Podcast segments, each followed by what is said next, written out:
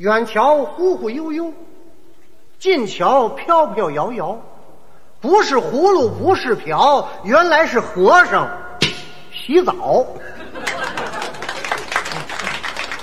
这是四句定场诗，下边呢就说我这段单口相声叫《君臣斗》。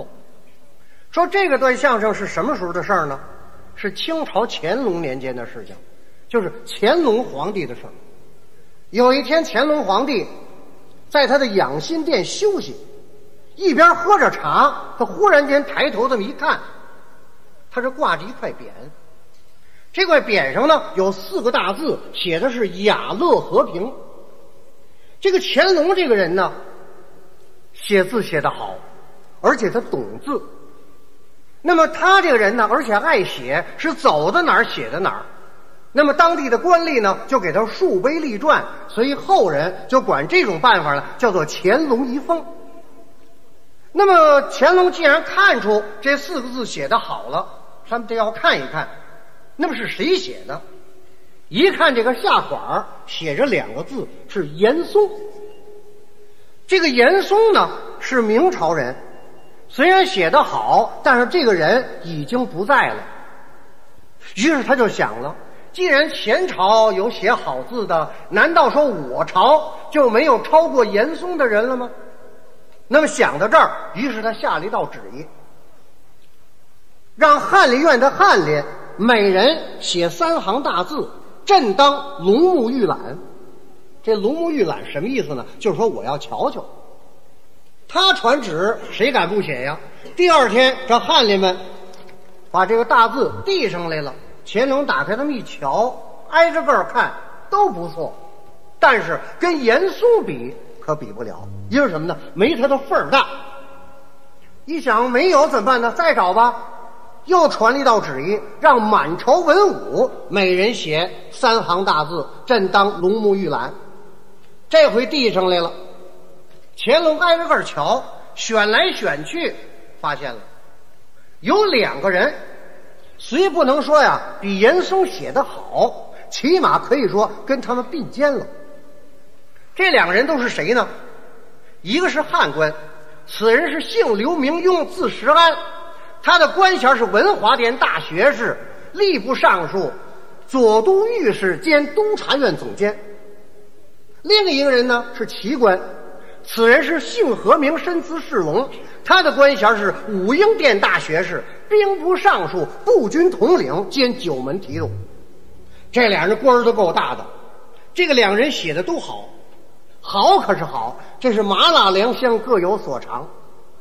这个刘墉写这个字呢，叫做藏锋笔。什么叫藏锋笔呀？比如说吧，写这个一字他团着尖下笔，一拉到这一蹲，往回一带，这叫两头有富裕，苍劲有力。那么这个和珅的字呢，跟他不一样。和珅的字写的玲珑，就是秀气。您猛这么一看，就跟女人写的一样。那么既然找到了，乾隆下了一道旨意，下午四点钟在御书房要召见这两个人。这两人一听到皇上传旨了，哪敢不来呀？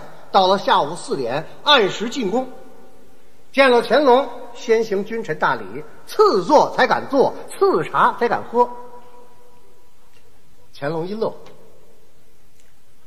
和珅，这奴才在。说他怎么成奴才呀？这是满清时候的这个规矩。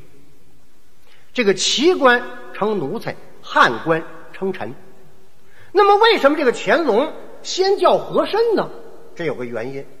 因为这个和珅呢是宠臣，而且这个人呢跟这个乾隆两个人有亲戚关系。因为和珅的夫人跟这个乾隆的西宫是亲姐儿俩，所以他们两个人是一道挑。而且呢，这个人是宠臣，所以呢，这个乾隆先叫他和珅啊，奴才在。你闲暇无事，在你的私底都作何消遣呢？这说白了就是说呀，没事在家你净干什么玩儿呢？但是皇上不能这么说，皇上这么说那多丢份呢。和珅这个人善于钻营，专能投其所好。他一琢磨，这两天皇上让大伙写字，而且他也知道他跟刘墉字都写得好，那么今天把这两个人召见，看来跟字有关系，马上就说：“这奴才没事闲暇无事，在家我竟练字呢。”乾隆一听，心里高兴，哼，难得你公务繁忙，还有时间练字，嗯，难得。刘墉，呃，臣在。呃，你闲暇无事，在你的私底作何消遣呢？呃，这臣没事净睡觉呢。乾隆一听，他不捅娄子啊，净睡觉呢。那么你为什么不练练字呢？这臣这字甭练了，行了。乾隆不爱听啊，刘墉，你这个字练到什么程度算行了呢？其实这好说呀，是吧？说真草隶篆我都能写，欧柳颜照、苏黄米蔡我都能模仿，这不都是谱吗？他不往谱上说，他诚心气这皇上，怎么？他跟这皇上论个儿？呃，万岁。呃，那就得看您让臣写大字还是写小字了。哦，那么你要写大字呢？这，你要让臣写大字，北京城内城方圆四十里，我能写一个字儿。皇上一听这话悬了，有心让他写一个，一想不行，回头让我给找笔去，我哪儿给找去？哦，那你要写小字呢？这。万岁要让臣写小字，一个文字脑袋上我能写四十七个。乾隆一听这话更悬了，有心让他写一个，一想不行，回头让我给他抄文字去。你说我这么大的皇上能满是抄文字去吗？即使我真给他抄一文字，他拿起笔来点吧点吧，让我瞧我也瞧不出来呀，是不是啊？这皇上也不得这苦子。呃，这样吧，我这儿啊。有一寸长，五分宽，有一个纸条。你们两个人谁要能写一万字，看见没有？乾隆这大拇指上戴着一个扳指，这个扳指真好啊，真翠真绿。这名字叫子母鹿，看见没有？你们谁要能写，我这扳指就赏他带了。和珅，你怎么样？和珅一琢磨。一寸长五分宽，写一万字，甭说一万字，一万点我也点不了。呃，这呃呃，奴才无能。哦，刘墉，你怎么样？呃，这呃，臣能写。听明白了吗？一寸长五分宽，写一万字，这呃，臣能写。好，给他裁纸。御前太监过来了，裁好了纸，研好了墨，添饱了笔，递过来。刘墉拿起来就写。说他真写一万个字吗？他也没这能耐。怎么着？他善于动脑子，他有办法。他提起笔来呀，就在这个纸条上写了十二个字，是一而十，十而百，百而千，千而万。他用四句三字经把这一万字给包圆了。写完了以后，双手一托，臣刘墉交旨。哼，乾隆这个高兴，哎呀！这个刘墉真是奇才呀！一万字这么会儿就写完了。等接过来这么一瞧，差点把鼻子气歪了。哦，感情四句三字经啊！有心说不够，一想不行，回头他跟我算，一而十，十而百，百而千，千而万。我这么大的皇上，连三字经都没念过，这自个儿没理呀！得，认倒霉吧。一伸手，由这个大拇指上。砰！就把这扳指拿下来了。刘墉少几字呢？说怎么这模样？他心疼啊！那么好的一扳指，四句三字经就给绕子过去了。刘墉一瞧，坏了！皇上怒，这皇上怒了，这可了不得！努嘴发瞪眼杀呀！他那扳指接过了，这么一带，他说了。朕的东西你敢带？你有欺君之罪，杀了，活不了。说我不要，我赏赐你的东西你不要，你为抗旨不遵，也活不了。那怎么办呢？这个刘墉有主意，他也不说要，他也不说不要，他说：“臣刘墉有罪。”乾隆说：“你有什么罪啊？”这万岁的东西，臣要要，臣有欺君之罪。那这么一说，你不要这，臣要不要为抗旨不遵？皇上一听这话，全让他一人说了。那么依你之见呢？刘墉心说：依我之见就好办了。呃，依臣之见呢，我把这个扳指请到家去，供到祖宗龛里头就行了。乾隆一听，供到祖宗龛里，我这扳指也完了。哎，好好好，拿走吧。刘墉赶紧磕头谢恩，双手接过来。放在这个茶几上了。这个乾隆心里别扭。哎呀，这个刘墉啊，这家伙太王道了。他想到这儿呢，他桌子上有笔墨纸砚，拿起笔来，在这纸上就写了一个“王”字就说刘墉这人太王道了。刘墉一眼看见了，他不得这苦子。万岁，您写这个“王”字是取其何意呢？乾隆没法说呀，说我这班子归你了，我心疼。你这人太王道了，这皇上不能这么说呀。这个乾隆这个人呢，很有学问，也很聪明。他一乐，呃，刘墉，你看这个“王”字啊，这是一个对子上联儿。如果你要能对得上来，朕还有赏赐，请万岁出题。说你看，国乱民仇。王不出头，谁为主？就这“王”字不出头啊，他不念主，这是一语双关。臣对天寒地冷，水无一点，怎成冰？就水字没有这一点儿，他不念冰，所以这也是一语双关。乾隆原来想把他难住，不但没难住，让他对上来了，感觉脸上发烧，浑身发燥，当时一伸手一解纽帕。就把这黄马褂脱下来。乾隆这黄马褂可太好了，黄云缎子，八团龙五爪。刘墉，马褂赏给你穿了，不要供上，你穿上，我不怪罪你。刘墉赶紧磕头谢恩，把黄马褂接过来，把它穿好了，往这一坐，一系这个纽帕，像你系纽帕就得了。他一边系纽帕一边瞧和珅。心里说：“你看，咱俩一块来的，他那扳指归我了，黄马褂我也穿上了，你什么没得着？你不灵吧？这和珅这气大了，你得东西你瞧我干什么呀？”乾隆又说：“我还有对子，你再对。好，请万岁出题。”乾隆说：“再对。”水上冻冰，冰积雪；臣对空中腾雾，雾腾云。好，大家我，归你。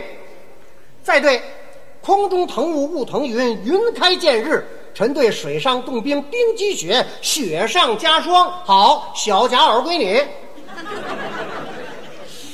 这个刘墉坐那儿，越想越可乐。这衣裳没有这么穿的，怎么大件的穿在里头，小件穿在外头，越穿越紧身，全箍在身上了。再对，钝斧击冰，冰粉碎，这就是多钝的斧子，要是砸冰也能把这冰给砸碎了。臣对快刀劈水，水难开，多快刀劈水，甭说劈开，连个印儿也没有。好，旱摊归你。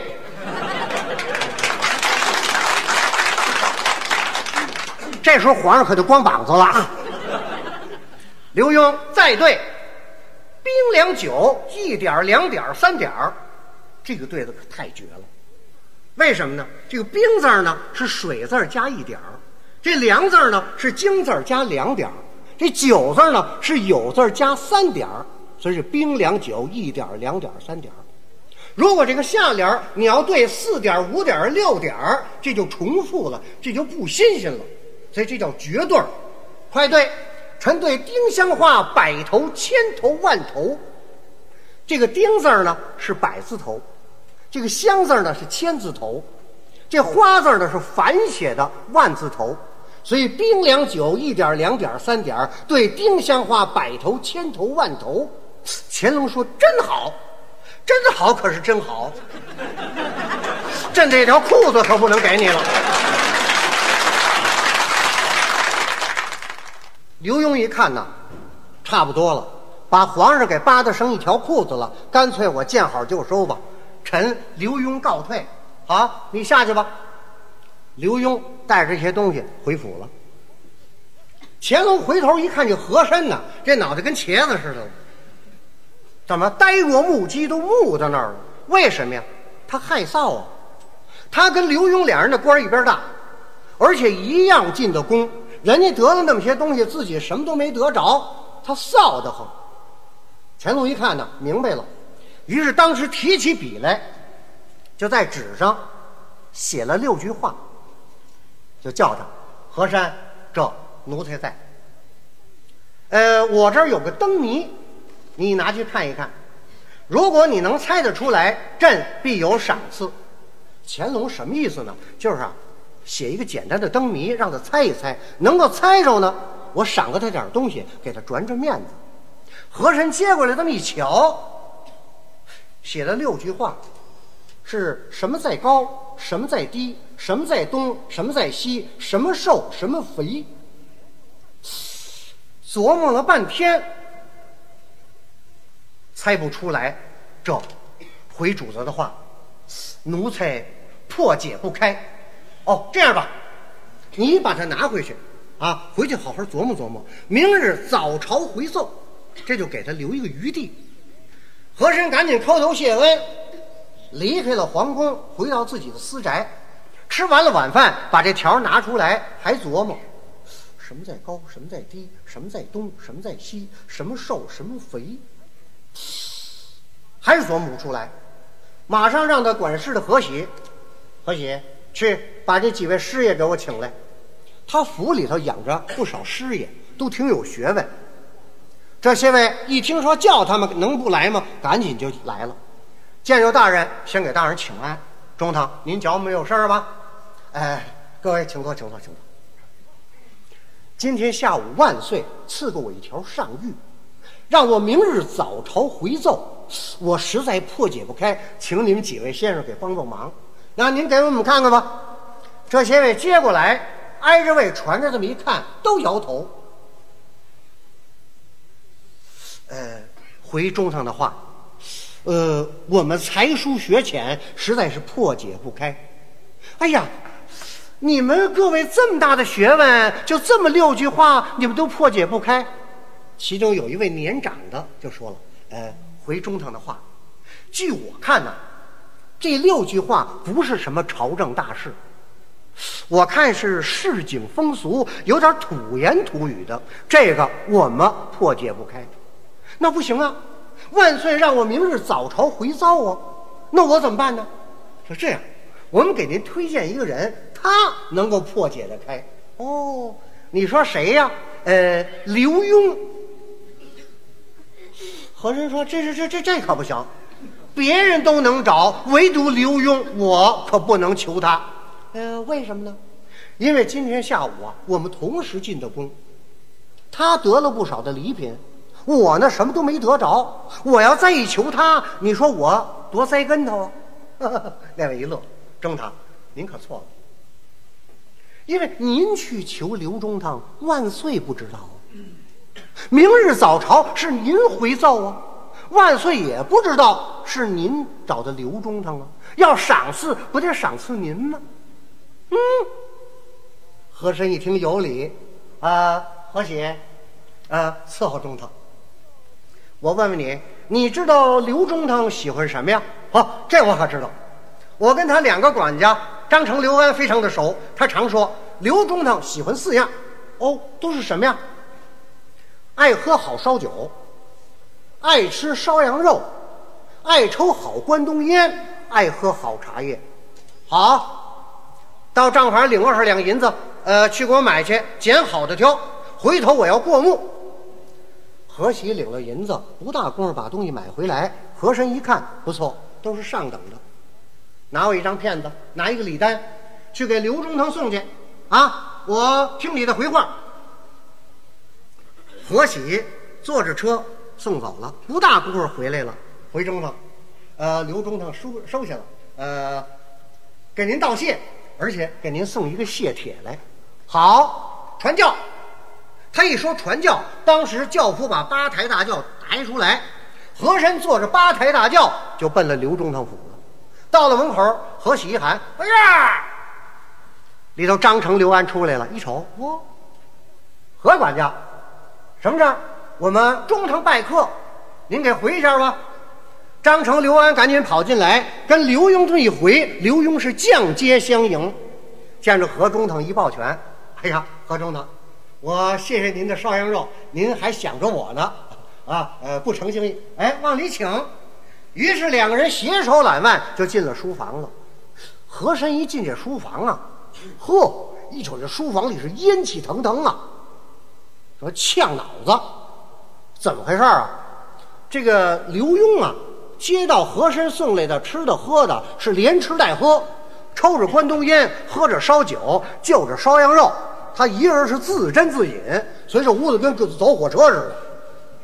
和珅进来了，呃，赶紧给何中呢看个座儿把座儿看过来，两人对坐，一边喝着就一边聊着。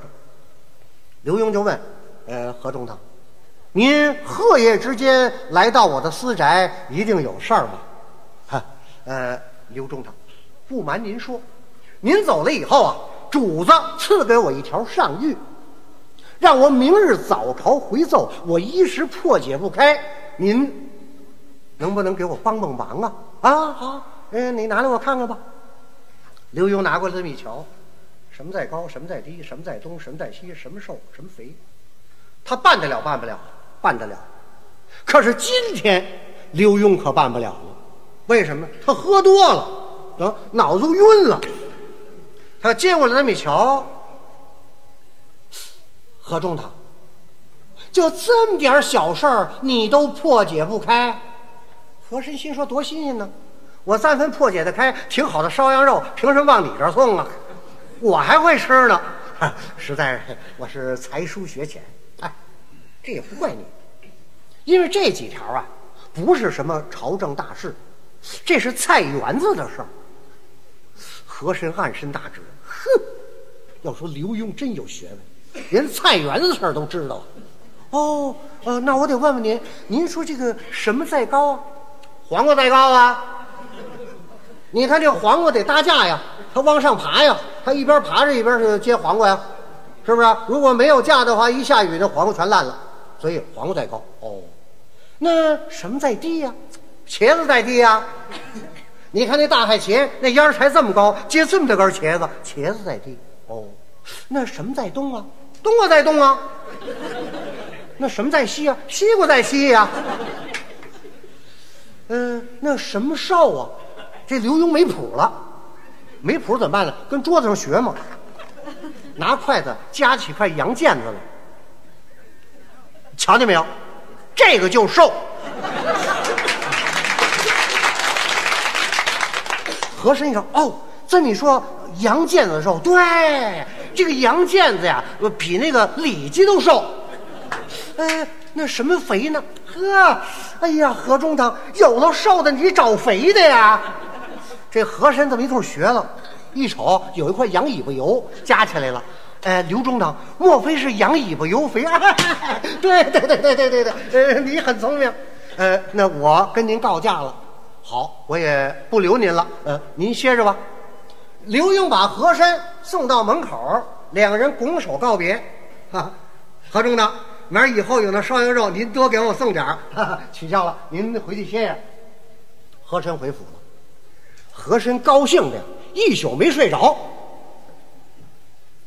应该四点钟上朝啊，他三点钟就起来了，就上朝了。这个刘墉呢，也没睡好。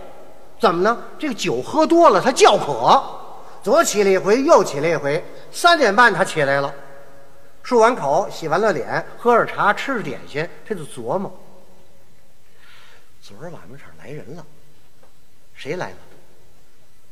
何中堂来了，干嘛来了？万岁赐他六条上谕，都什么呀？什么在高，什么在低，什么在东，什么在西，什么瘦，什么肥？我怎么给他解释的？黄在高，茄子在低，东在东，西又在西，这不对呀！这个，哎呦，我这喝酒碍事了。这这么大的角儿，和珅呐，要跪在金殿上跟这皇上黄瓜茄子一起数，这不像话呀！不行，我得赶紧找他去，我得给他纠正一下。等他到了和珅府啊，和珅已经走了，上朝了，再追可就追不上了。等到了殿上头，刘墉一瞧啊，和珅跪在那儿，正跟皇上说这件事儿呢，心说坏了，哎呀，和中堂，这我可对不起你了，这会儿我可拉不住你了。不过有一样好处，因为这个刘墉的官大，他头品官呢，红顶上，他在品级台可以站在最上头，他往那一站。听和珅回奏这事儿，和珅那正说呢。呃，回万岁，昨儿个主子赐奴才那条上谕，我破解开了。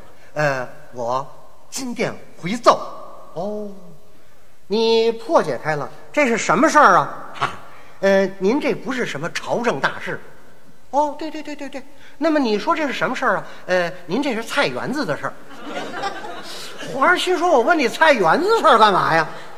哦，菜园子的事儿，那你说什么在高呢？呃，这个黄瓜再高，为什么呀？因为这个黄瓜得搭架，顺着架往上爬，越爬越高。呃，如果没有架，一下雨呢，这个黄瓜就全都烂了。哦，那什么在低呢？呃，这个茄子在低。您看那大海茄，那秧才这么高，就这么大个的茄子，茄子在低。哦那么什么在东呢？呃，东瓜在东。那什么在西呢？呃，西瓜在西。乾隆乐，不是高兴，是给气乐了。就问他，和珅，你官居何职啊？呃，这，呃，蒙主的恩典，奴才官居文武英殿大学士，步军统领，九门提督，还是兵部尚书。哎呀，和珅呐，朕当把你大材小用啊！和珅一听，机灵一下子，差点没蹦起来呀！哎呀，心说我这么大的角儿，大材小用啊！看这意思要封我王爷，呃，请主子开恩。和珅，像你这样的学问呢，我看也只能在菜园子看清呀。不对呀，心说。刘墉哎，你可害苦了我了！我再问你，这什么寿？这和珅也明白呀，头了那四不对，这后头俩也对不了啊！一想找词儿，临时编不出新词儿来，咬着后槽牙。羊腱子瘦，那是什么肥呀？羊尾巴油肥。乾隆说：“岂有此理！你这么大的官，竟憋着吃呢，真岂有此理！”哎，他一甩袖子。看见刘墉了，一瞅这刘墉啊，站那儿都快乐趴下了。怎么？他也不敢乐呀，拿手绢捂着嘴，就这样。